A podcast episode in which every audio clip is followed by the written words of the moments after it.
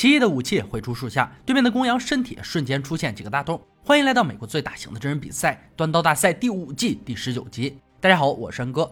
参赛选手要根据裁判给出题目，打造出相应的武器，然后完成各式各样的考核。冠军可以获得一万美金的奖励。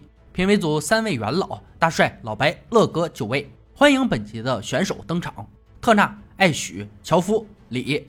他们将在断工坊参与三回合限时武器制造比赛，每轮淘汰一人，谁笑到最后谁就是冠军。裁判往桌子上倾倒了一大堆剪刀。第一回合比赛要求至少从两把剪刀中融合出高碳钢，用以制作出带有个人风格的招牌刀刃，长度介于十二到十五英寸，不含刀根，必须有至少六英寸锯齿和穿心刀根。十分钟设计，三小时锻造，计时开始。樵夫要做竞技剁刀。能承受强力砍剁，也能胜任切削物品。艾许要做自己拿手好刀——库尔克直刀。十八岁的小将信心十足。特纳设计了一把萨克逊瓦刀，作为维京人铁粉，只有这把刀能配得上他的发型。李决定做一把海盗迷你刀，用来应付评委组的残酷测试。设计完毕，立即开始制作。制作剪刀的钢材品质很好，很坚固，但要巧妙处理并融接在一起并不容易。第一个决定性要点就是时间管理，把它们放到罐子里熔炼。是在短时间内做出钢坯最快的方式。金属罐断钢法是很难搞定的方法，但风险与机遇并存，大家决定冒这个险。李细心地将剪刀上的橡胶磨光，再用修正液涂抹在金属罐内部，确认其风干后，放入干净的剪刀。一丝不苟的做法让评委组非常满意。杰夫看过其他刀匠做过金属罐，亲自动手则是第二次。他的罐子放入锻铁流后，冒出大量火花，这是钢粉通过气孔充分燃烧，好将里面的残渣烧干净。艾雪把一张纸放进金属罐里，优点是能在修正液和剪刀之间再来一层隔离，缺点是如果纸巾没能烧光，就会留下碎屑和炉渣在里面，极度影响钢坯结构。一个小时后，众人的金属罐断接完成。到了最毁人心态的玻璃环节，特纳是唯一没有用修正液的人，所以他的心态被毁的最厉害。拆除外面这层软钢简直是场灾难。李这边心思非常活络，眼见里面钢坯断接成功，直接开始塑形。难搞的金属罐外壳一直磨掉就好。相比之下，小将艾许就要轻松许多。钢坯一上冲床，金属罐就自动脱落。看来纸巾大法奏效了。乐哥表示真神奇。而比他多出几十年经验的杰夫还在挣扎着要让钢坯和金属罐脱离。角磨机下火星四溅，金属罐纹丝不动，一股深深挫败感涌上心头。裁判看他状态不好，急忙加油打气。你别说，咱们评委组确实人情味十足。纠结一番后，樵夫决定采取与李同样的做法，先塑形再打磨，总比干耗着强。度过这一关后，剩下的要顺利不少。量好尺寸，给刀刃刻出锯齿。要注意，锯齿和锐齿不同，锐齿只是在刀刃上做出齿状缺口即可，而锯齿是每一个齿上都刃口，所以这道工序很浪费时间。特纳决定第二回合再深入打磨，希望他能成功进入下一回合吧。艾许用锉刀磨出了尖齿，但看起来太小了。大帅也不认为他们能顶得住测试，紧跟着来到关键的热处理环节。艾许的刀有明显的翘曲，赶紧进行二次淬火，结果还是不好，再来一次，三次淬火还是不行，继续加热，第四次依然翘曲，评委组都要疯了。第五次过后，倒计时响起，其他选手都已经完工，没时间让他继续下去了，只能放下手中工作接受检验。李的海盗剁刀，无论是钢材还是造型都很不错。锯齿也绝对符合标准，唯一的问题是刀根太小，无法形成足够的支撑力。杰夫的荆棘剁刀翘曲很严重，不过刀身很厚，还可以调整。艾雪的库尔克直刀经历了六次淬火，大帅很担心其刀身结构，还有就是锯齿太小，需要修正。特纳的维京萨克逊瓦刀没有明显的刀尖和刀根，锯齿需要研磨形成连续刃口。审查过后，评委组做出决定，本回合的淘汰人选是特纳。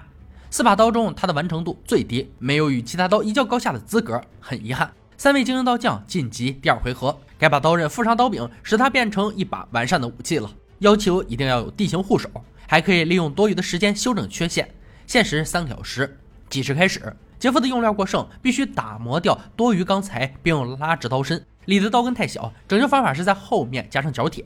艾许没有第一时间对刀片下手，他选择全力制作刀柄与护手。一个小时转瞬即逝，杰夫修正完刀身后，开始在刀身上缠绕聚四氟乙烯带。这种材料非常防腐蚀，具有极佳的柔韧性、压缩回强性和优良的抗蠕冷流特征，且具有较高的抗拉强度。与环氧树脂配合用在刀柄上，可以加强坚韧度。艾许做好全包裹式刀柄后，开始着手制作地形护手。本就不好塑形的黄铜，又因为用力过度折成两半，留给艾许的时间不多了。时间一分一秒流逝，选手们手中的刀具逐渐成型。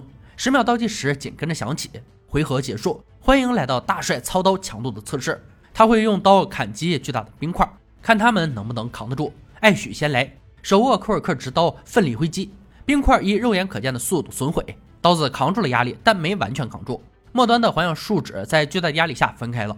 杰夫的剁刀紧随其后，相同力度的挥砍给冰块造成了不可磨灭的创伤，挥起来非常舒服，干得漂亮。里的海盗剁刀最后登场，是三把刀中威力最大的那把。冰块被砍得不成样子，但刀身也因为受力过猛产生弯曲，护手过小还会撞到关节。接下来老白进行锋利度测试，锯齿部分割绳子，刀刃部分砍甜瓜，还是艾许先来，割断麻绳只需一下，甜瓜也被一分为二，足够锋利。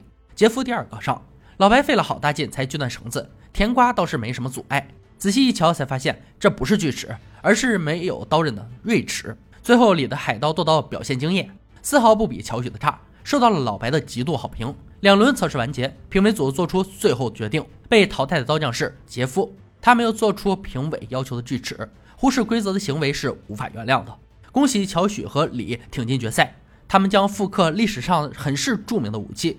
有着超过百年历史的尼日利亚飞刀，由中非曼达拉山的刀匠铸造，通常是两英寸长，双刀刃，整体造型近似字母 F，是致命范围高达六十英寸的投掷武器。选手复刻的飞刀要求符合以下规定：上下弧间的结合处要一根鸡爪钉，上弧刀刃两边都要保持锋利。五天时间回家锻造，计时开始。李设计的飞刀以蛇为主题，因为它看起来就很像蛇。刚才选用大马士革钢缆。看起来就火力十足。艾许的计划是走一步算一步，先从加热钢板并塑形开始。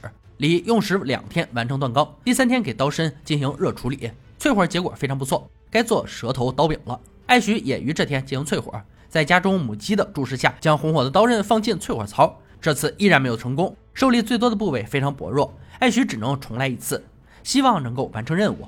相比之下，李剩余的工作完全可以悠哉悠哉的完成。两天时间做刀柄，简直不要太轻松。五天时间过去，两位选手带着飞刀回到赛场，首先接受乐哥最喜爱的杀戮测试。他会使用飞刀猛烈攻击公羊，艾许先来，连续几次精准且有力的攻击，每一刀都会穿透肉体。最后两下劈砍直接将公羊腰斩，抓握舒适，挥砍轻松，刀刃与刀尖都足够锋利，绝对足够致命。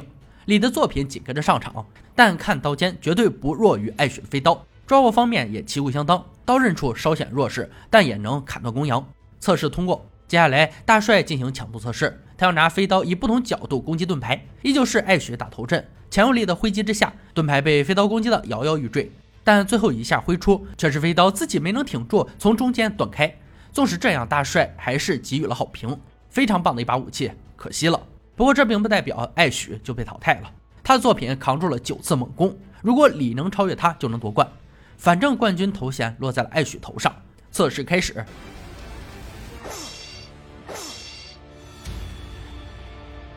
一下仅一下飞刀就断了。那么本集千锤百炼的冠军出炉，十八岁的艾许以八刀之差碾压对手，成为最年轻的冠军之一。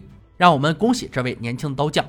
以上就是断刀大赛第五季第十九集的内容。往期节目也曾出现过非洲武器，也是飞刀。看来那里的人都比较喜欢投掷武器。尼日利亚飞刀和刚果飞刀属于同一种武器，这种飞刀在非洲大陆上非常流行，许多黑人部落勇士都使用这种武器。一般而言，草原地区的飞刀较长一些，森林地带的飞刀则较短一些。